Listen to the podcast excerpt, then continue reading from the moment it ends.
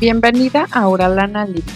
Mi nombre es Ana Laura y soy la persona detrás de auralana.com. Mi deseo es mostrarte una nueva forma de relacionarte desde el entendimiento mutuo, de forma intencional y en profunda conexión. En este podcast hablaremos sobre tu personalidad, cómo romper con los patrones inconscientes que están saboteando tus relaciones, cómo generar la verdadera conexión con tus hijos y con tu pareja, y cómo reconocer tus emociones, vivir con ellas y hasta ser feliz en el proceso. Si lo que te estoy contando resuena contigo, quédate. Hay mucho por hacer si estás decidida. Comenzamos.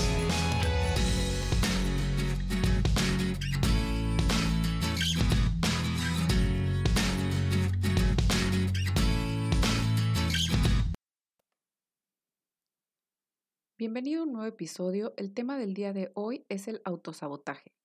Y lo primero que quiero hacer es que hablemos sobre qué es tal cual el autosabotaje. Creo que este es un término muy mal entendido, primero porque hay personas que lo entienden como, como que el autosabotaje es esta parte de nosotros que te está metiendo el pie, pero al menos a mí me pasaba hasta hace algunos años que yo decía, es que el autosabotaje suena a que yo de verdad me querría afectar en algo y realmente yo no creo que me esté saboteando en nada.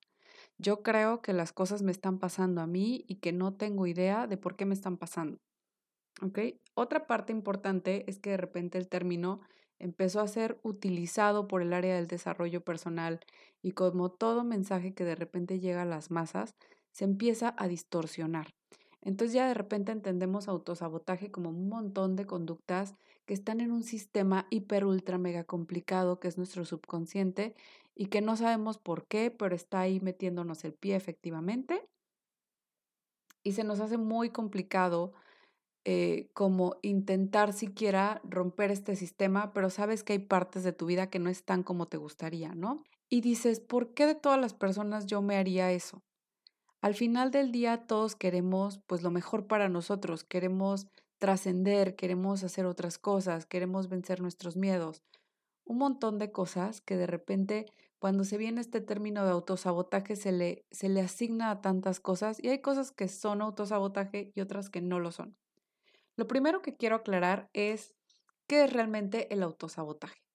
Ahora, este es un asunto que yo escuché hace algún tiempo con un neurólogo y me decía, la palabra autosabotaje realmente está mal dicha. ¿Por qué? Porque pues no es un autosabotaje, tu mente está tratando de protegerte. Y déjame decirte que él, él me platicaba, ¿no? La función de tu cerebro no es para nada, no es para nada trascender, superar tus miedos, este, asegurarte la abundancia en la vida y no sé qué tanta cosa ahorita se usa, ¿no? Me decía, la función de tu cerebro es protegerte y sobrevivir. Esa es como la función primaria de tu cerebro. Y todo lo demás que sucede alrededor de eso está padrísimo, pero en cualquier emergencia tu cerebro va a poner un súper freno y va a decir, primero sobrevive. Ahora, claro que vivimos en sociedades donde ya no nos está atacando el tigre, donde tenemos comida en el refri, todo esto está pasando, ¿no? Pero nuestro cerebro sigue estando cableado para que su prioridad sea la supervivencia. Ahora nuestro tigre se ha convertido en hablar en público. Ahora nuestro tigre se ha convertido en eh, decirle que no a una persona o declinar una oferta. Todo ese tipo de cosas se han convertido en nuestro nuevo tigre, ¿no? Em, tener esa conversación difícil, Ok, bueno, entonces tu cerebro tiene esta función que es como súper protectora. Ese le llamamos el cerebro reptil y digamos que es como tener tres cerebros, ¿no? Después vamos a hablar de eso de los tres cerebros, pero ahorita enfócate en el cerebro de supervivencia y tenemos también otra parte de nuestro cerebro que básicamente es como este cerebro que es el que alcanza a hacer mindfulness, que puede observarse a sí mismo, que tiene capacidad de hacer planes, que es básicamente la corteza prefrontal no soy neuróloga, pero definitivamente todo esto tiene que ver con esas funciones que nosotros tenemos en nuestra cabeza. Entonces, ¿qué es lo que sucede? Que este cerebro le gusta, el cerebro reptil, al cerebro de supervivencia, les gusta que las cosas sean igual al pasado, porque en el pasado tú sobreviviste, Por lo tanto, guarda las cosas con las que tú sobreviviste para poder funcionar en el futuro. ¿Qué es lo que nos genera esto? Pues que nosotros entremos como en una especie de bucles donde estamos haciendo las cosas una y otra y otra vez igual, por lo tanto tus resultados son exactamente iguales. ¿De acuerdo? Es súper importante esa parte. Y bueno, creo que es ahí donde, donde definitivamente comenzamos a entender que el autosabotaje en realidad es autoprotección de cosas que a veces ya no tienen sentido. El subconsciente no tiene esta lógica, este cerebro reptil no dice, ah, es lógico tener miedo o es ilógico tener miedo. Sin embargo, son nuestros nuevos miedos, nuestro miedo al rechazo, nuestro miedo al abandono, todo ese tipo de cosas, ¿no? Ahora, es importante darnos cuenta de que a tu cerebro reptil efectivamente no le gusta el presente, porque el presente es algo nuevo. ¿Sí? O sea, el presente es, es este, algo que si nosotros nos enfocamos en el momento presente puede ser totalmente diferente a lo anterior. Es un regalo, es algo nuevo y tal cual tenemos que tener en cuenta que este algo nuevo no le gusta a nuestro cerebro reptil. Por lo tanto, tiende a irse a las partes del pasado, a reconocer patrones. Son funciones que nos hacen hipereficientes como seres humanos. Por eso no tienes que redescubrir la rueda cada vez que agarras tu carro. Por eso no tienes que redescubrir la rueda cada vez que manejas el control de una televisión. Sin embargo, nos priva de vivir un tanto en el momento presente. Y en el momento presente es donde está la oportunidad para generar ciertos cambios. Ok, entonces, bueno, básicamente lo que te estoy diciendo es, tu cerebro le tiene miedo al presente. ¿Por qué le tiene miedo al presente? Porque es algo totalmente nuevo. Es algo, cuando nosotros ponemos atención en el presente, nos damos cuenta de que realmente existe la posibilidad de un cambio, existe la posibilidad de salir de tu zona de confort. Existe la posibilidad de cambiar tu vida. ¿Por qué no le gusta eso a nuestro cerebro? Pues porque en el pasado sobreviviste, pero no sabes si vas a poder sobrevivir con estas nuevas actitudes, con este nuevo set que tú te quieres hacer de hábitos, de disciplinas y X cantidad de cosas que tú quieres hacer con tu vida. Este es el asunto. Tenemos que abrazar el presente nos parezca aterrador o no. Hay que confiar un poco más, ¿no? Pero realmente es como decirte que todo el tiempo estás en esta parte, ¿no? Ahora, es súper importante también darnos cuenta de que de repente tenemos esta incomodidad por el bienestar. No me malentiendas, a todos nos encanta pues todas las cosas buenas, ¿no? Nos encantan eh, las cosas de buena calidad, nos encanta descansar, nos gustan los placeres, todo este tipo de cosas. Igual parte de nuestra función del cerebro reptil, ¿no? Igual parte de este cerebro que busca placer y que busca evitar el sufrimiento. Sin embargo, es súper importante reconocer que a veces cuando no estamos familiarizados con algún tipo de bienestar, nos podemos sentir como de, ¿De dónde nos va a llegar el fragadazo? De alguna forma tenemos que pagar por esto. No sé si te has reconocido en alguna de esas frases. Bueno, mi vida está demasiado bien, quién sabe qué va a pasar. Está como demasiadas demasiado tranquilas las cosas, ya se viene la tormenta, ¿no? Son cosas y creencias que nosotros tenemos muy metidas en nuestra cabeza y que nos hacen sentir, no sé si te ha pasado que después de tener un éxito, que después de que lograste las ventas que tú querías, que después de que te dieron ese reconocimiento en el trabajo, que después de que tu relación va súper bien, comienzas a hacer cosas como para regresarte a la situación anterior. Nuevamente es, es muy incómodo. Yo les decía en alguna ocasión, en algún capítulo anterior, en algún episodio anterior, que cómodo no significa siempre con el mayor bienestar. ¿Sí? O sea, cómodo a veces significa que si en tu casa te maltrataban muchísimo, te buscas una pareja maltratadora porque se te hace cómodo, porque te recuerda a casa, porque te recuerda a papá o a mamá diciéndote X cantidad de cosas. Eso nos resulta cómodo, nos resulta familiar, nos resulta conocido. Cuando tú pasas, por ejemplo, de, estar en una, una cantidad de ingresos a la que sigue, te sientes incómodo porque nunca te habías vivido de esa manera.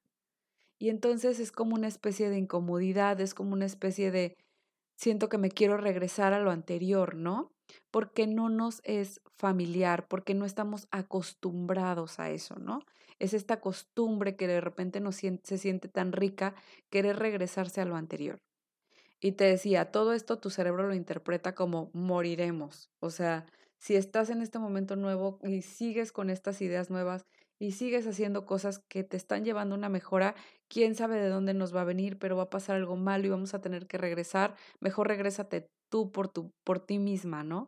O por ti mismo. Entonces, puede parecer ilógico, pero es genuinamente cómo funcionamos. ¿Cómo, cómo eliminar el autosabotaje? ¿Cómo empezar a trascender esa parte de nosotros? Una parte importante es conectar con el momento presente. Y te decía, es algo que no nos gusta y que nos parece incómodo. Una, porque casi siempre vivimos en el pasado o en el futuro. Constantemente estamos imaginando ya sea lo que queremos, el futuro que deseamos y tal. Y constantemente nos estamos yendo hacia la parte del pasado nos estamos yendo hasta esta parte donde lo que ya pasó se va a repetir, ¿no? Encuentra los patrones de todo esto anterior para, para eh, generarte ese mismo futuro y básicamente así sucede. Encuentras los patrones que se van repitiendo y te generas ese mismo pasado proyectado hacia tu futuro. ¿Cómo poder abrazar el momento presente? Pues uno, la aceptación, el silencio y la meditación es aceptar las cosas como son en este momento. Aceptar el momento como lo que, lo que es, es. Este momento es así y así es como debe de ser este momento, ¿no? La aceptación del momento presente implica la, la aceptación de nuestras circunstancias actuales. La aceptación de nuestro momento presente implica respirar nuestras circunstancias actuales, aceptarlas, vivirlas y aceptar que cada momento tenemos esa oportunidad para poder modificar lo que sea que nosotros necesitemos, que no estamos atados a nuestras creencias, que no estamos atados a nada que no queramos atarnos. Las meditaciones ayudan mucho porque te dan espacios de silencio. Mi aplicación favorita ahorita para meditar es Insight Timer. A veces son meditaciones guiadas, pero a veces simplemente es ese espacio de 3, 5 minutos, 10 minutos en donde simplemente vas a estar en silencio y pues tiene eh, musiquita ambiental y de repente tiene este, le llaman el minutero para que tú pongas cuántos minutos deseas permanecer en ese silencio o silencio absoluto si tú así lo decides. Tiene varios sonidos, tiene varios, eh, como varias opciones totalmente gratuitas. Me encanta ese, esa aplicación para meditar. Este episodio ha sido traído a ti por mi programa El Enneagrama de las Personalidades, la forma real de llegar al verdadero entendimiento con quienes te rodean, no solo con tu pareja. Encuentra más detalles de este programa en auralana.com. Otra parte importante que quiero mencionarte es seguir creciendo aunque te sea incómodo, aunque te sea incómodo recibir el reconocimiento y lo que viene después y te sientas ahora como con una nueva complejidad Pasa mucho cuando estás entrando a un nuevo trabajo. Te sientes un fraude, te sientes como que como que no vas a funcionar, como que todos te se van a dar cuenta que lo que dijiste en la entrevista no era verdad, aunque sea verdad, porque así nos pasa, es como de, bueno, pero todo lo que les dijiste es verdad y es como, sí, pero aún así siento que no voy a poder cumplir las expectativas de lo que yo planteé.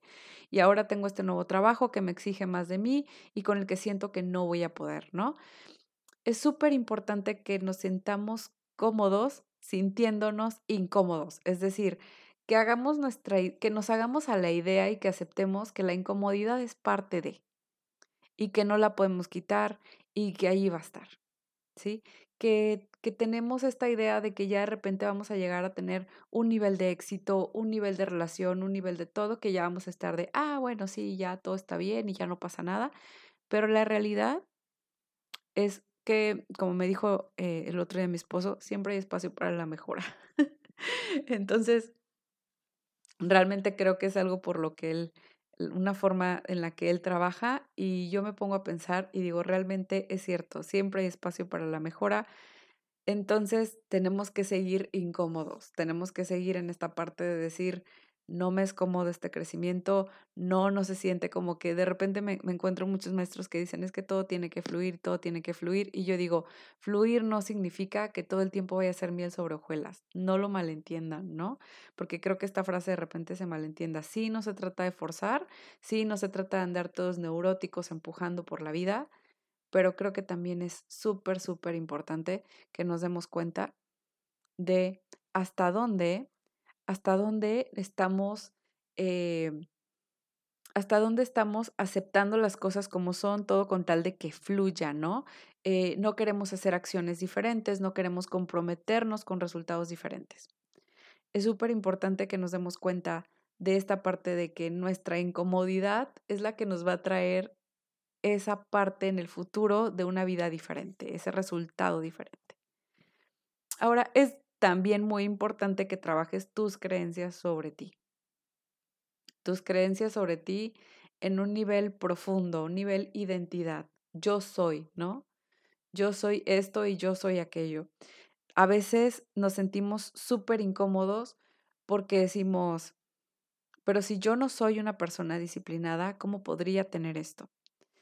A veces nos damos cuenta de que lo que creemos de nosotros, es decir, nuestra autoimagen nos dice, no, tú, no, eres el tipo de persona que se va a una sala VIP, o tú no eres el tipo de persona que va a eventos exclusivos, o tú no eres el tipo de persona que sobresale en esto, tú no eres el tipo de persona que tiene una relación tranquila, tú no eres el tipo de persona que tiene una relación eh, o que se porta amable con su pareja y con sus hijos. ¿Quién dijo, no?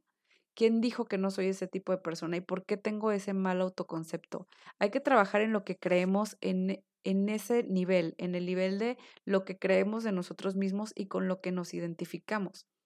Hace tiempo yo escuchaba una chica que decía que se quería levantar temprano y empezó en su canal de YouTube a hablar sobre levantarse temprano y tal, y decía es que yo soy una persona que se levanta temprano, yo soy una persona que se levanta temprano, a mí me encanta levantarme temprano, y después, viendo un, como la evolución de sus videos, en uno de ellos platica cómo es que ella se empezó a identificar tanto con eso que ahora ni los fines de semana se levanta más tarde. Es que se siente súper identificada como una persona que se levanta temprano, como una morning person. ¿Cuántas veces te has dicho a ti mismo, no soy una persona que se levante temprano, no soy una morning person, no soy una persona de las mañanas, que flojera, yo ¿Cuántas cosas te estás diciendo sobre ti que te están afectando? ¿Cuántas creencias a nivel identidad te están atando a una identidad que no te gusta, que no te satisface, que no te hace sentir bien? Yo toda la vida me dije que era muy, muy mala vendedora. Es que no, yo sí es para las ventas, yo esto de emprender no, todo ese tipo de cosas, cuánta programación no tenía yo a nivel, yo no soy esa persona, díganle a alguien más, ¿no? Y darte cuenta que a veces la vida te llama a crecer de esa manera y que dices, pues simplemente te tienes que abrir a esa parte, ¿no? Entonces, muy importante que trabajemos en nuestras creencias a un nivel de identidad, a un nivel de yo soy esto y yo soy aquello que sí me sirve, que sí me funciona, que sí me ayuda a vivir esa vida de primer nivel que quiero vivir. Si este contenido resuena contigo, te invito a suscribirte al podcast y de esa forma no te pierdas ningún episodio. Compártelo en tus historias de Instagram y etiquétame o envíame un mensaje directo. Recuerda que solo así puedo conocer tus opiniones y de paso nos ayudas a llegar a más personas. Ahora, me gustaría que me cuentes cómo te afecta a ti el autosabotaje ¿Y cuál de estas acciones sugeridas vas a iniciar el día de hoy? Con eso quiero terminar este episodio porque realmente las mejores conversaciones surgen cuando tú participas. ¿Sí? Es súper importante esa parte. Te agradezco por escuchar y hasta pronto.